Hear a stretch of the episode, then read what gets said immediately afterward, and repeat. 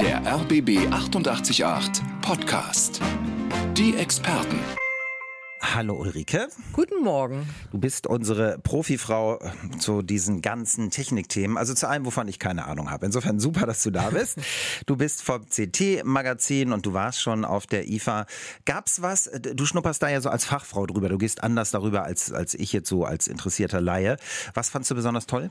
Also mir hat die Stimmung gefallen, das fand ich besonders toll erstmal. Das war ja unklar, wie das wird. Ähm, Und ansonsten gibt es ganz viel zum Bereich Nachhaltigkeit, ähm, KI und sieht alles ganz schick aus. Ulrike, du warst schon da, du hast auch nicht geguckt. KI, künstliche Intelligenz, äh, ein Riesenthema. In welcher Form? Also ich habe gesehen, da gibt's Roboter und die können mir was ähm, servieren und mich fragen, wie ich heiße. Das ist niedlich, aber das ist nicht die eigentliche KI, die da interessant ist. Ne? Genau, nee, nee, das würde ich auch denken. Ähm, also da geht's, ähm, sagen wir mal, nehmen wir mal Haushaltsgeräte, so eine Waschmaschine. Das weiß man ja, wenn man die belädt, dann weiß sie ungefähr, wie schwer die Wäsche ist und dann macht die entsprechend viel oder wenig Wasser rein. Jetzt geht's aber noch weiter. Mit, die können jetzt erkennen, was für Wäsche drin ist. Ähm, und dann sagen, ah nee, da ist so viel Synthetik drin, das wäscht du jetzt lieber nicht bei 60 Grad, bleib mal bei 30 Grad und dann nimmst du noch das Energiesparprogramm, das dauert zwar länger, aber ist okay. Ähm, und das ist so für Leute, die, also der schlägt es dann vor, dieses Programm sollst du nehmen und da steckt halt KI hinter. Ja. Das ist so ein bisschen für, ich sag mal, Waschanfänger. Aha, okay. Für Waschanfänger ist schön. Und wird die dann irgendwann auch sagen können, hey Ingo, da ist ja wieder dein, mein, also die, der, mein Lieblingshemd, das, was die Waschmaschine am schönsten findet. Schön, dass du mir das wieder gegeben hast. So? Also kommt das auch? Ja, irgendwann? ich glaube, dazu brauchte sie eine Kamera. Es Ist wahrscheinlich nicht mehr weit entfernt. Also ich meine, der Kühlschrank steckt schon voll Kameras. Und im Backofen ist zum Beispiel, also Backofen sind ja smarter bis zum Abwinken. Ähm, da gibt's eben auch Kameras drin und die erkennen dann, was für ein Essen drin ist und sagen dann automatisch, braucht jetzt so und so lange. Ja. Und irgendwann, als ich dich hochgeholt habe, ich habe erst nur gesagt, oh, Staunen, faszinierend. Du hast hier in unserem Vorgespräch gleich gesagt, da geht es auch immer um Daten.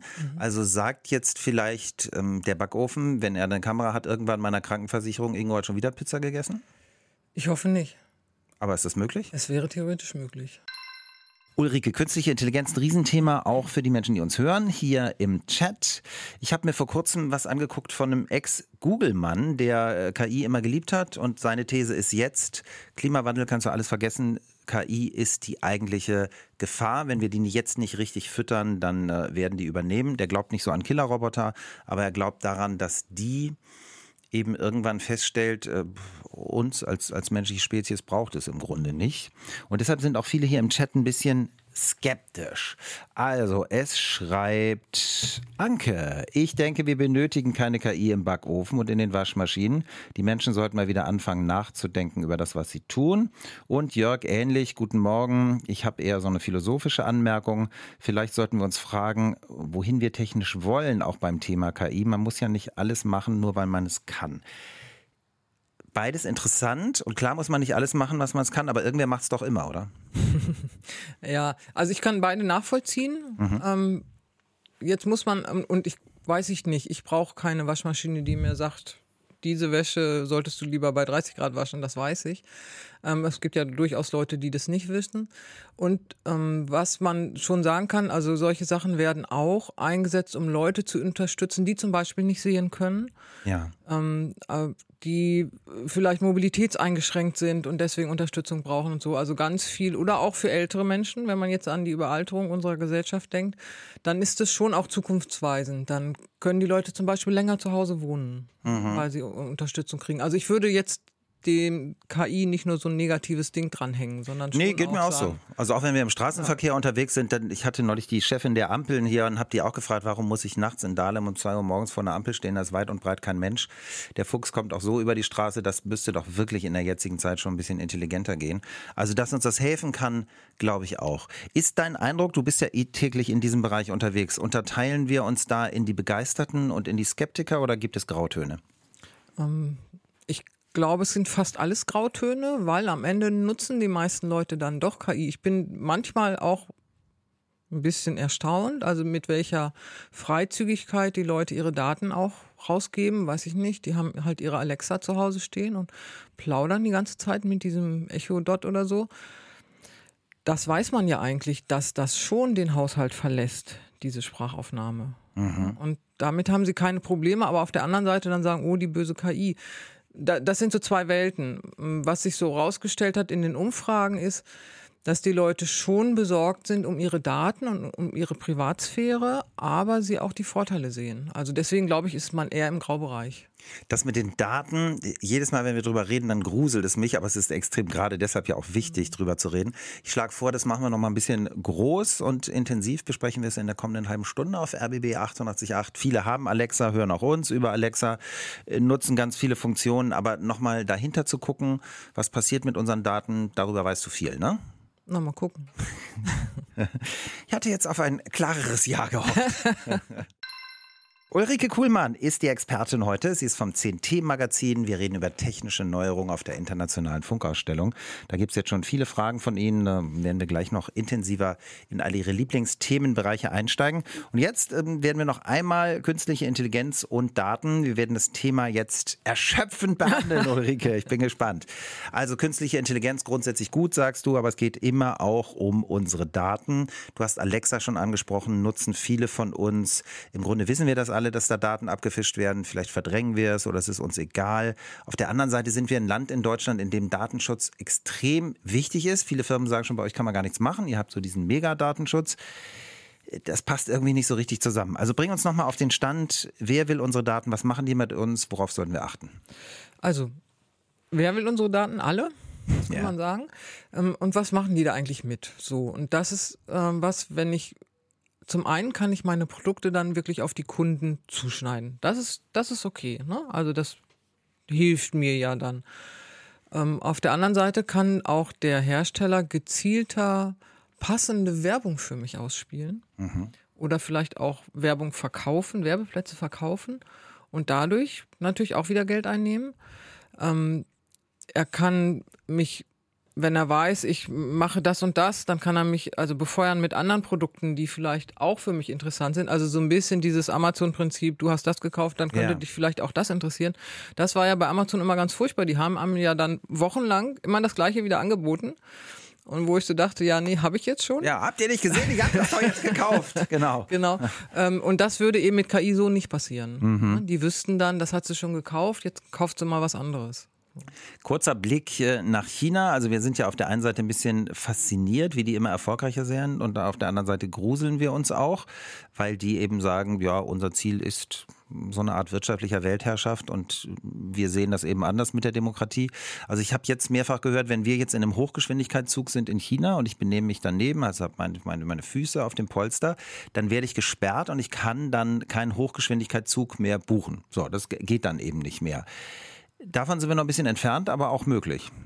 Theoretisch wäre das möglich. Also ist zum Beispiel Züge sind natürlich mit Kameras ausgestattet. Die haben bei uns ein bisschen andere Funktionen. Die sollen die ähm, Sicherheit gewährleisten.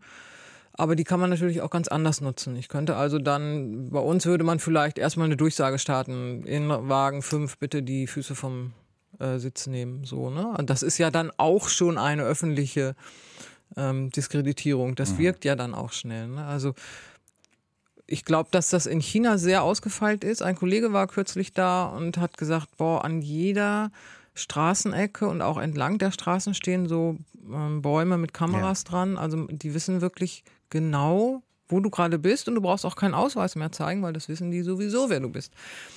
Das ist schon ein bisschen gruselig. Ist ein bisschen creepy. Auf der anderen Seite, naja, man könnte es auch positiv sehen.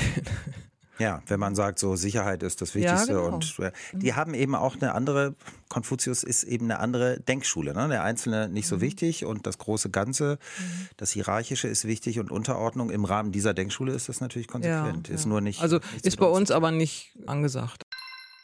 Wir haben es alle gemerkt, spätestens wenn die Rechnungen kommen. Strom ist viel, viel teurer geworden. Wir sind eins der Länder mit dem höchsten Strompreis des Planeten überhaupt. Wir haben den auch künstlich aus politischen Gründen in die Höhe geschraubt, was eben dazu führt, dass wir weniger Geld haben. Und es ist auch ein Inflationstreiber, ne? denn wir brauchen für alles mögliche Strom in jedem Geschäft und die schlagen das natürlich auch alle für uns drauf und deshalb geht es immer so weiter. Und viele von uns wollen da runter. So, Solar könnte eine Idee sein und deshalb schreibt Johannes im Chat, ich würde sehr gern umrüsten und einen Teil der Energie über Solarpaneele erzeugen. Kann ich gut verstehen, Johannes, finde ich auch hochinteressant. Was rät die Expertin? Vielleicht noch ein bisschen abwarten. Auf dem Solarsektor passiert ja gerade eine Menge. Im nächsten Jahr sind die Preise vielleicht deutlich geringer. Bin gespannt, was du sagst, Ulrike. Also das mit dem Abwarten, ja und nein. Abwarten kann man immer. Es wird wahrscheinlich immer günstiger. Ähm, aber man kann jetzt schon mal loslegen. Wenn man zum Beispiel Platz für ein Balkonkraftwerk hat, das, die heißen so, weil man die an der Balkonbrüstung anmachen kann, kann man natürlich auch irgendwo hinstellen. Ähm, dann kann man damit schon mal loslegen und so den Grundbedarf im Haushalt decken. Also Kühlschrank, WLAN-Router, was auch immer. Also ich, das, ich kann dann nur das benutzen, was ich gerade erzeuge. Ich genau, ich habe da keinen Speicher, sondern ich erzeuge quasi Energie und die muss ich auch gleich verbrauchen. Und der Rest fließt dann zu meinem Energieversorger, der kriegt das sozusagen von mir geschenkt. Ja, da würde ich jetzt sagen, also bei das aller Liebe zu Energieversorgern. Den Energieversorgern gönnen. Das ist darf okay. ich den gönnen, ja? ja? Bei den Preisen, die die von uns nehmen, sollen wir denn jetzt noch unseren Strom schenken? Gut, ja. warum sagst du ja? Ähm, also das ist okay, finde ich, wenn man selber auch davon profitiert. Solche Balkonkraftwerke sind nicht so teuer. Mhm. Ähm, man kriegt so ähm, 600 Watt für, weiß ich nicht, 400 Euro mit Wechselrichter. Und die kann man relativ einfach installieren. Man muss die nur zusammenschrauben, sehr gut befestigen, damit sie nicht durch die Gegend fliegen. Das ist ja. eigentlich so mechanisch. Und dann wird es in die Steckdose gesteckt. Okay, also ich muss ähm, von meinem Balkon dann irgendwas ja, was mache ich dann? Bohre ich das durch die Wand? Kommt das durchs Fenster? Naja, okay, viele haben ja schon eine Steckdose auf draußen, dem, äh, mhm. draußen und ansonsten, klar, muss man es irgendwie reinkriegen. Gut. Gut, also du sagst, wir schenken das ruhig unserem Energieversorger. Jetzt gibt es vielleicht Leute wie uns, äh, wie, wie, wie mich, sage ich mal ganz deutlich, die sagen, ich möchte meinem Energieversorger nicht schenken, ich möchte den ganzen Strom für mich, ja, wenn ich das schon mache. Dann brauchst du einen Speicher. Speicher, genau. Mhm. Dann brauchst du einen Speicher und ähm, die sind unverhältnismäßig teuer im Augenblick. Also für so ein Balkonkraftwerk lohnt sich ein Speicher eigentlich gar nicht. Ähm, das ist mehr so für Solaranlagen auf dem Dach.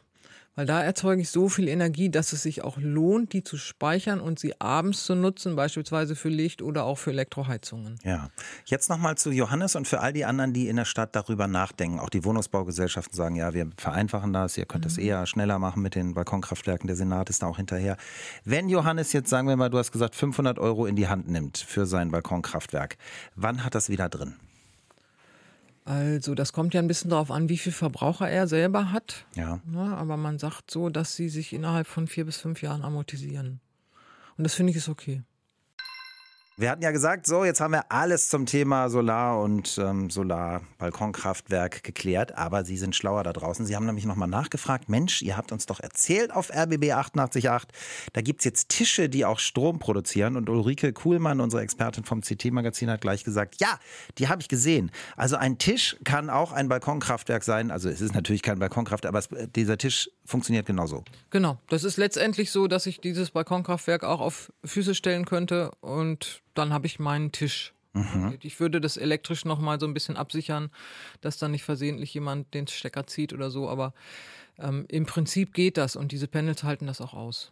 Wir haben auch gerade drüber geredet, äh, bisher Solar, wenn das irgendwo ist, ja, dann sehen wir, da ist die Zukunft, aber schön ist ja anders. Ich warte immer noch so auf Dachziegel, die gleichzeitig Solarenergie produzieren können. Das geht voran, aber langsam. Ja, also die gibt es schon. Die sind ein bisschen teurer und ein bisschen weniger effizient.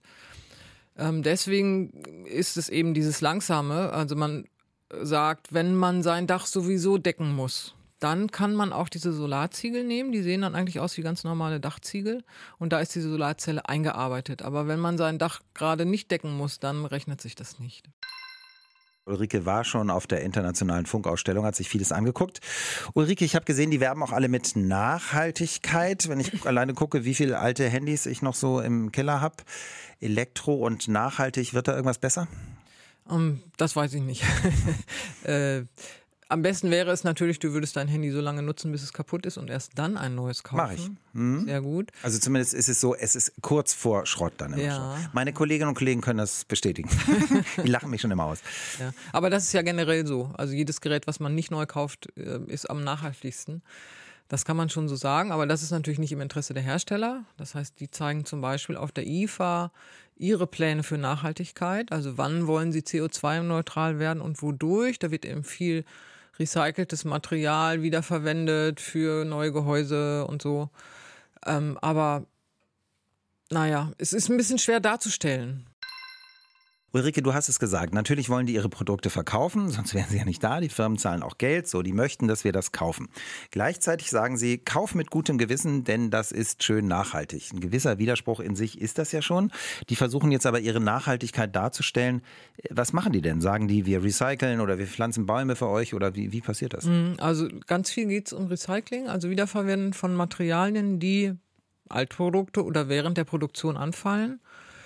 Ähm, das sieht dann immer so ein bisschen, ich habe so gedacht, ja, das ist auch blöd zu zeigen. Also jetzt schredder ich da so ein bisschen Plastik und sage, guck mal, wie toll, jetzt ist es ganz nachhaltig. Das ist natürlich alles Quatsch. Also im, im Grunde genommen geht es darum, nachhaltig für Firmen auch die Energieerzeugung nachhaltig zu machen. Ja. Das, da geht ja das im Wesentlichen rein und ähm, das kann ich halt auf so einer IFA nicht zeigen. Ist es was? Also kannst du vielleicht nicht komplett beantworten, aber gehen da jetzt eher Menschen hin, die sagen, wow, tolles neues Telefon, oh, super Fernseher oder über Solar haben wir gesprochen, oder gehen die dahin mit dem Anspruch, ähm, Mensch, wie nachhaltig wird eigentlich mein Telefon produziert? Nein, ich glaube, das interessiert in der Form keiner. Es gibt ja immerhin sowas wie das Fairphone, die ja für sich in Anspruch nehmen, möglichst nachhaltig zu produzieren. Ähm, die schaffen es natürlich auch nicht komplett, weil irgendwo müssen sie die Bauteile auch einkaufen. Ähm, und Technik, weiß man ja, ist belastet, ähm, gerade was Akkutechnik angeht. Ja. Ähm, da kommen die ja auch nicht drum herum. Sie versuchen halt in kleinen Schritten, dass das Gehäuse nachhaltig ist, dass ich die Teile einzeln austauschen kann. Das ist ja auch was, was die EU gerne möchte, dass man ähm, alle im Handy den Akku wechseln kann und mhm. äh, so. Ähm, ich finde es auch nicht schlecht. Es gibt durchaus Argumente dagegen. Also beispielsweise, wenn ich den Akku im Handy austauschen kann, dann ist das Handy nicht mehr so wasserdicht. Ah ja, okay. Also beziehungsweise wenn ich das selber mache, also wenn das jetzt ein Fachbetrieb macht, dann geht es vielleicht. Der kann dann da dieses neue, die neue Dichtung reinmachen und so, aber man selber schafft das nicht. Und dann fällt es irgendwo im Sommerurlaub, kennen alle mal runter. Ne? Das Oder? ist dann natürlich nicht, nicht besonders nachhaltig, nachhaltig ja. weil dann mhm. brauche ich ein neues Gerät. Ja. Wir waren gerade bei den Smartphones. Ich habe gesagt, mittlerweile müssen wir die Aufladeteile ja auch äh, selber kaufen. Und Ulrike sagt, ja, das ist eigentlich auch gut, denn wir haben ja alle so viele Ladekabel. Gut, das ist ein Argument, das leuchtet mir ein. Wie alt darf mein Ladekabel denn sein? Also wie viele Telefone kann das hintereinander laden, wenn ich meine lange habe? Also diese Ladeadapter, die funktionieren noch, auch wenn sie älter sind, aber dann dauert es sehr lange und manche Handys sagen auch, nee, das ist mir jetzt zu wenig, damit lade ich mich nicht. Mhm. Also ich würde denken, dass man so das, den Ladeadapter vom letzten Gerät einfach behalten sollte und irgendwann wird man das sicher mal austauschen. Und dann kaufen wir den anderen dazu. Dann kaufen wir den dazu. Und du hast mir auch erklärt, fand ich auch interessant, also zum Beispiel ein Samsung-Ladegerät weiß dann, hey, dieses Gerät ist kein Samsung, da fließt der Strom mal langsamer. ja, also der fließt natürlich nicht langsamer. Habe ich jetzt laienhaft erklärt. Genau, das Laden dauert dann vielleicht länger, ja. Mhm. Und ich habe zum Beispiel eine äh, Smartwatch, die will mit bestimmten Ladegeräten überhaupt nicht geladen werden. Die sagt dann, nee, das, das ist mir jetzt hier nicht. Passt mir nicht. Also die Strom und Spannung muss schon zusammenpassen.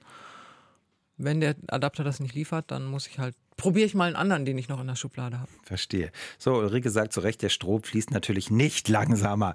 Jetzt gibt es noch Fragen von Ihnen dazu im Chat, zum Beispiel von Heiko. Jedes Smartphone, jeder Laptop, alles hat die eigenen Stecker. Sollte es nicht eine Vereinheitlichung geben, einen Standard, der für alle gilt? Gibt's, ne? Absolut, ja. Es gibt es für Smartphones inzwischen. Das ist ja eine Vorschrift, dass die jetzt alle USB-C haben müssen. Das ist dieser sehr schlanke kleine Stecker, also die kleine Buchse. Äh, selbst Apple muss darauf umsteigen. Ähm, und da ist so ein Schritt gemacht. Das ist jetzt leider noch nicht für Notebooks. Ich fände das auch gut, weil ich muss immer noch einen zusätzlichen Adapter fürs Notebook mitnehmen. Das bräuchte ich dann ja nicht. Ich denke mal, das wird irgendwann kommen. Mhm. Gut, also es wird auch ein bisschen was besser. Wir, wir, haben nicht alle dann reihenweise diesen Schrott dann mehr. Nein, absolut nicht. Kurz noch zum Schrott. Da sind ja auch alle möglichen Dinge drin. Ein bisschen Gold, seltene Erden. Mhm. Selber rauszukratzen hat keinen Sinn. Das wäre schön, wir würden das ins Recycling geben, oder? Ähm, ja, ähm, bei Handys bin ich immer so ein bisschen skeptisch, was die Daten angeht.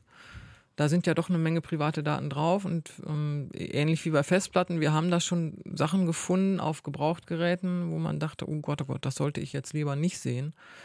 Also wenn man ein Handy weitergibt, das ist ja eigentlich das bessere Recycling, ich gebe es noch jemandem, der es noch brauchen kann, sollte man darauf achten, dass die Daten vorher gut gelöscht sind.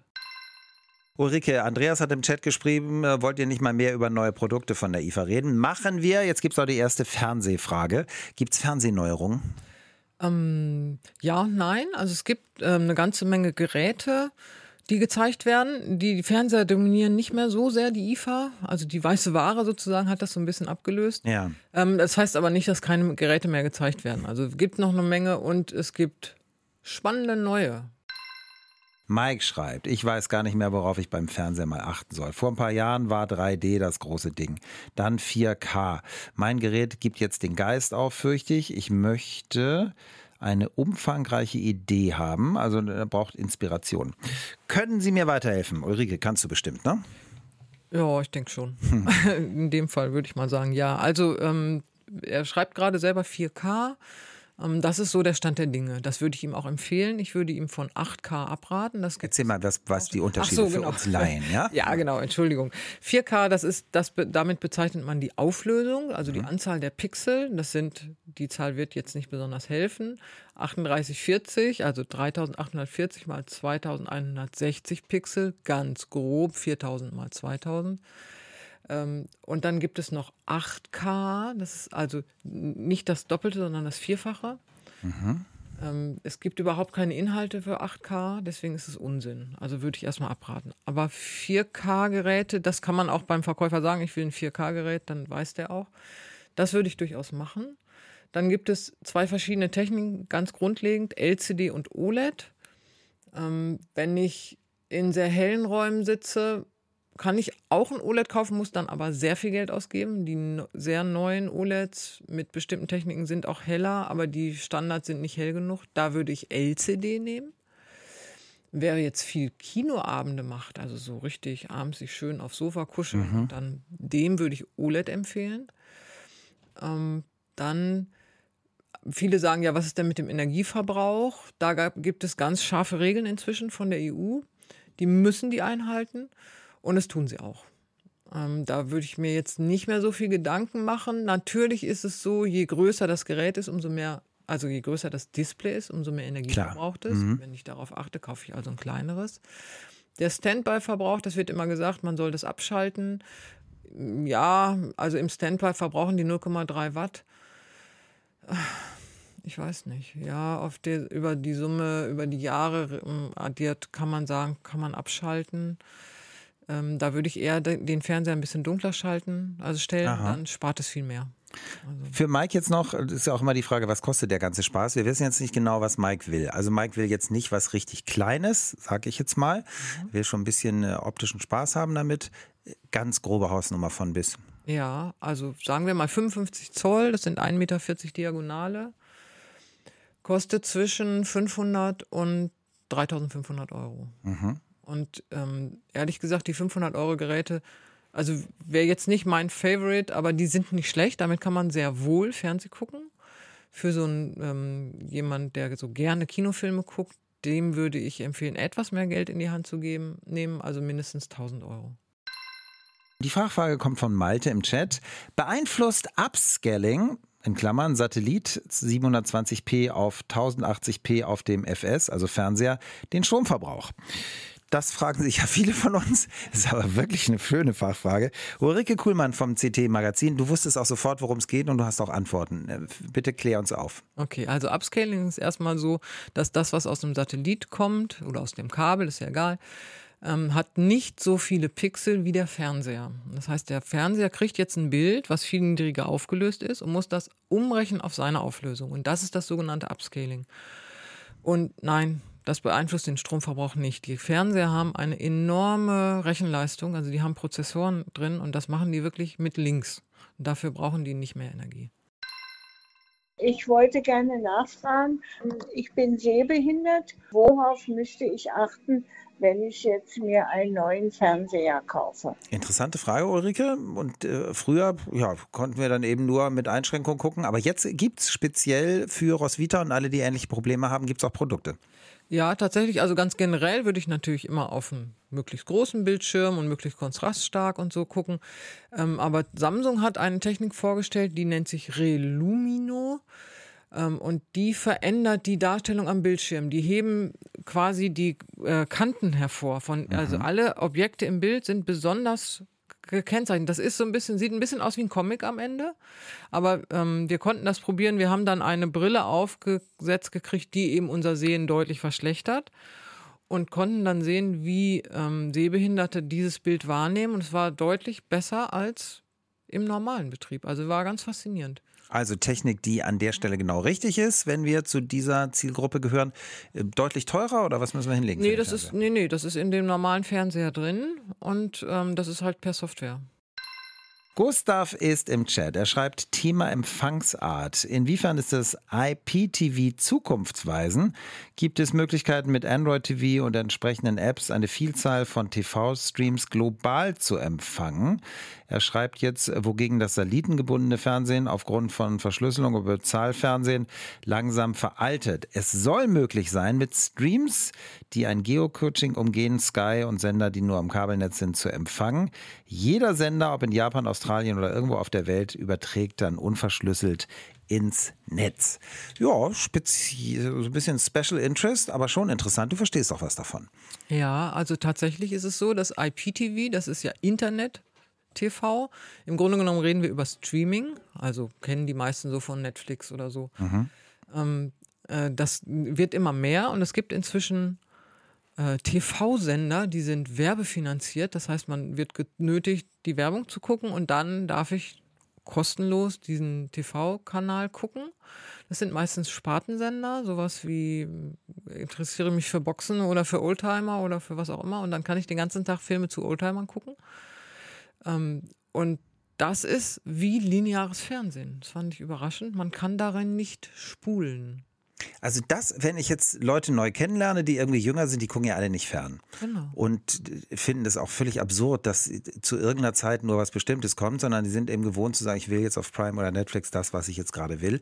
Und jetzt sagst du, das Allerneueste ist, dass sie jetzt wieder das wollen, was sie früher hatten, was genau. ihre Opa, ja, Oma ganz, und Eltern ganz früher verrückt. hatten. Also ich verstehe es auch nicht. Mein, mein Ding ist es jetzt auch nicht, aber tatsächlich ist es so, dass diese werbefinanzierten Sender, die, die haben eine Senderliste, so wie man das kennt, ne? EPG ruft man auf und so. Und genauso ist es aufgemacht. Die ahmen im Prinzip das lineare Fernsehen nach, nur dass man streamt. Und da findet man tatsächlich auch irgendwelche alten Serien, mhm. so, die, die dann, die man vielleicht sonst nirgendwo mehr findet und die kann man da gucken. Es klingt irgendwie so ein bisschen niedlich nerdig für mich, aber du sagst in den USA, das ist keine, keine Sparte, ist nicht nur nerdig, ist groß. Ist groß, genau. Mhm. Also da ist es ganz üblich. Ähm, man muss ja bedenken, diese ganzen Streaming-Kanäle, jetzt sowas Ne? Wir hatten gerade Netflix, Amazon, Disney Plus, Paramount, was auch immer. Die kosten ja alle Geld und zwar mhm. ganz schön viel Geld. Und wenn man jetzt alles sehen will, dann müsste man die alle abonnieren und das ist zu teuer für so einen durchschnittlichen Haushalt und deswegen sagen die, nee, dann machen wir das nicht, dann gucken wir diese werbefinanzierten Dienste. Ja, interessant. Es gibt äh, einige unter uns, die brauchen immer das neueste Smartphone, um sich irgendwie glücklich zu fühlen. Und andere möchten ihre Geräte länger nutzen. Und Julia im Chat gehört zu B, länger nutzen. Sie schreibt, weil ihr gerade Handy nutzen, bis es Schrott ist, angesprochen habt. Ich habe mich jetzt so geärgert, weil mein sechs Jahre altes A5 plötzlich kein Android-Update mehr bekam. Und ohne Update äh, gab es nur noch die für Android 6. Und dann war Schluss und äh, somit haben nach und nach die Apps gestreikt, weil die eben Android 7 wollten. Mein Gerät ist nicht mehr kompatibel. Das Handy ist aber okay, minimal langsamer als am Anfang, aber eben nicht mehr zu gebrauchen. Man wird zum Neukauf genötigt. Und das ist jetzt, sagst du, Ulrike, das, also sie hat recht, und es wird aber ein bisschen besser. Ja, also ähm, das ist jetzt Pech. Das äh, Galaxy A5, das ist aus 2015, das ist also jetzt acht Jahre alt und das ist jetzt genau gerade rausgelaufen. Die äh, Hersteller mussten sich verpflichten, ist auch über die EU geregelt worden, ähm, dass sie bis zu sieben Jahren Updates liefern. Also mhm. es gibt so äh, verschiedene Stufen ähm, und da ist jetzt blöderweise das Handy rausgelaufen. Ich finde, sieben Jahre ist schon ganz schön lange. Ne? Also damit hat man das schon vermieden. Aber das Thema ist hier ja, das Gerät ist nicht kaputt, sondern die Software ist kaputt, sage ich Ja. jetzt mal. Ne? Und das ist so diese digitale Obsoleszenz. Ähm, die wird uns noch, glaube ich, ganz schön viel Kummer machen. Hier ist es ja sogar wirklich geplant, dass es nach acht Jahren dann kein Update mehr gibt. Aber es gibt ja auch Fälle, wo das anders läuft. Beispielsweise, ich habe ein E-Bike und der E-Bike-Hersteller geht pleite. Und wer pflegt jetzt die App weiter, mit der ich mein E-Bike betreiben kann? Und dann habe ich ein Fahrrad, das aber irgendwie nicht mehr richtig funktioniert. Genau, ganz blöd. Ist ja äh, mittlerweile ein, modernes Problem, nenne ich Ja. das mal. Wird aber uns in Zukunft, gibt's ja auch bei Autos, ne? Wir kaufen Autos, je moderner die sind, desto mehr ist da drin. Dann müssen wir aber so Pakete, kriegen wir am Anfang dazu, müssen wir später dazu buchen. Das ist eigentlich Teil des Autos, aber wir kriegen es nur, wenn wir nochmal extra bezahlen. Das gibt natürlich viel Macht in die Hände der Hersteller. Ja, allerdings. Und aber auch viel Verantwortung, finde ich. Ja, Also das, die müssen schon dafür sorgen, eben bei einem Handy, die müssen das sieben Jahre unterstützen. Das ist nicht so einfach. Wenn man guckt, in sieben Jahren haben sich die Handys ganz schön weiterentwickelt. Ja. Da kann ich die, also jetzt, ich möchte das nicht verteidigen, aber ich kann die Hersteller ein bisschen verstehen, dass sie sagen, sieben Jahre reicht dann auch. Ich finde es sehr schön von Julia. Julia nutzt ja ihr Handy weiter, aber eben eigentlich nur die Kamera. Also das, was noch geht. Und Ich würde es tatsächlich empfehlen, damit nicht mehr, ähm, keine Ahnung, also sagen wir mal, auf so einem alten Handy würde ich meine Kreditkarte nicht hinterlegen wollen. Smart Home ist weiterhin ein Riesenthema. Wir wollen die Vernetzung mit unserem Zuhause, auch wenn wir unterwegs sind. Ich hätte auch gedacht, Sicherheit ist unser Hauptthema. Genau. Also das ist die eine der größten Motivationen für Leute, einen Smart Home zu haben. Abgesehen jetzt vom Saugroboter oder so. Das finde ich aber nicht besonders smart. Der fährt Ja. ein bisschen rum. Gut, also wir möchten, wenn wir im Urlaub sind, gucken, sind die Rollläden noch drunter, hat jemand ähm, Omas Schmuck geklaut und so, das sind die Themen. Genau, das sind eigentlich die Themen. Also dass ich von, zu, äh, von Ferne sozusagen gucken kann und auch, wenn ich im Haus bin. ne? Also eine Alarmanlage funktioniert ja auch, wenn ich drin bin und es ist ein Einbrecher, wenn ich sie scharf geschaltet habe. Ja, erzähl mal ein bisschen, was, wa- also was es da so gibt. Ich brauche da natürlich auch eine moderne Alarmanlage, damit ich das Ganze koppeln kann. Ich sehe auch immer im Netz so Kameras, die dann äh, neuralgische Punkte überwachen. Ist total beliebt. Die Leute wollen sowas. Was geht alles? Naja, also Kamera natürlich. Ich habe ähm, Kontaktsensoren an Fenstern und Türen. Also wenn, ähm, wenn ein Fenster geöffnet wird, obwohl ich gar nicht zu Hause bin, dann wird wahrscheinlich irgendwas faul sein. Ja. Ähm, und dann gibt's halt einen Alarm. Äh, oder es geht das Licht an. Also das ist immer kombiniert. Ähm, kann auch sein, dass eine Sirene losheult, ähm, dass im Haus das Licht angeht zum Beispiel. Ähm, das sind ja Maßnahmen, die die Leute, die Einbrecher, potenzielle Einbrecher schon schnell abschrecken. Also wenn überall auf einmal das Licht angeht, das, da muss ich schon sehr einsam wohnen, wenn ich da nicht von profitieren kann. Mhm. Will man nicht als Einbau. Und Lärm, äh, höre ich immer, Lärm will ich am wenigsten als Einbrecher. Genau. Und Lärm will ich natürlich auch nicht, weil das macht meine Nachbarn darauf aufmerksam, dass irgendwas faul ist. Mhm. Gut, bei Sicherheit leuchtet mir das ein. Was wollen die Leute noch? Also meiner Waschmaschine kann ich ja mittlerweile auch so sagen, fang dann und dann an zu waschen. Das ja, genau. Also. Komfortfunktionen natürlich. Ähm, Energiesparen ist ein großes Thema. Also wenn Mhm. es draußen kühl wird, sollen meine Rollläden automatisch runterfahren, damit das Haus nicht auskühlt. Oder wenn ich lüfte, soll meine Heizung automatisch runtergedreht werden, damit ich nicht nach draußen lüfte, sondern Ja. Wärme drin bleibt. Also solche Sachen. Das ist ähm, immer so eine Kombination aus Komfort, Sicherheit, Energiesparen, bisschen Spaß haben vielleicht. Lohnt sich das auch für mich, wenn ich eine Mietwohnung habe? Ähm, ja, in einem begrenzten Maße natürlich. Also äh, solche Heizungssteuerungen, das sind ja über Ventile, die kann ich auf jede normale Heizung drauf Ja, machen. Kann ich das auch machen? Da gibt es ja immer wieder Diskussionen. Bauen die Firmen ihre Geräte so, dass sie irgendwann kaputt gehen? Also Drucker nach so und so viel Druckvorgängen kaputt. Man kann meine Geschirrspülmaschine nur, sagen wir mal, tausendmal spülen und geht dann, weil sie so gebaut ist, kaputt. Was sagst du? Was sagen die Fakten? Also, es geht hier um das Thema Obsoleszenz. Ne? Ist das geplant? Also sagen die Hersteller, nach fünf Jahren soll das Gerät kaputt sein. Ich glaube da nicht dran. Ich glaube schon, dass Geräte konzipiert werden für einen bestimmten Zeitraum. Und man könnte sie auch für einen längeren Zeitraum konzipieren. Aber dass sie jetzt bewusst Maßnahmen einbauen, mit denen das Gerät dann kaputt ist, glaube ich nicht. Es gibt vereinzelt, zum Beispiel bei Druckern weiß ich, da gab es mal sowas, wenn das Auffangbecken für die Tinte vollgelaufen ist, dann hat der Drucker gesagt, jetzt ist Feierabend. Ähm, das hatte tatsächlich ganz praktische Gründe, weil danach waren nämlich alle Ausdrucke verschmiert. Der Druckerhersteller hätte auch sagen können, wechsel mal dieses Pad da aus, das wäre netter gewesen. Ähm, würde ich aber jetzt nicht unter das Thema geplante Obsoleszenz verlangen, ver, äh, verlagern. Ich glaube vielmehr, dass wir, hm, das hatten wir eben schon ganz kurz, mit der Software Probleme kriegen werden. Also dass bestimmte Geräte einfach nicht mehr funktionieren, weil die Software nicht mehr funktioniert. Ja, die also eigentlich von, von der, von der Hardware, da, genau, genau, das, das ist überhaupt würde, kein Problem. Und du hast es gesagt, auch bei E-Fahrrädern oder auch bei, ja. bei modernen Autos haben wir eben auch das Problem, wir haben dann noch die Hülle, aber ohne technischen Input genau. steht die Hülle da tot rum. Ja. Und das wird noch schlimmer, sagst du. Das glaube ich ja. Mhm. Wenn weil du jetzt. Entschuldigung, weil wir uns ja immer mehr von dem, von der Software abhängig machen. Ja. Also. Und weil das, wenn wir jetzt die Hersteller wären, ja auch, wir haben Autos angesprochen, immer mehr äh, eine super Idee ist, um richtig viel Geld zu dienen. Mhm. Ich habe mein Auto und wenn du sagst, so, nach drei Jahren, lieber Ingo, sind die Funktionen weg, willst du die noch haben? Klar, will ich die noch haben will, ja weiter rumfahren, dann verdienst du mehr Geld. Mhm. Du Böse. wenn du jetzt auf die IFA gehst, was, was guckst du dir heute noch an? Also heute habe ich vor allen Dingen Gespräche. Ähm, ich wollte noch mal tatsächlich durch die Fernseherhallen toben, dann mhm. mal gucken. Also auch wenn das nicht mehr so dominant ist, ist es aber noch da. Und es gibt ja so Repair-Cafés. Ja. Da kann man heute irgendwelche Elektrogeräte mitnehmen. Das wollte ich mir mal angucken. Interessant. Nachhaltigkeit auf der IFA Repair Cafés auf der Funkausstellung. Es war toll, dass du da warst. Vielen Dank. Gerne. Das war Ulrike Kuhlmann vom CT Magazin heute, unsere Technikexpertin auf RBB 888.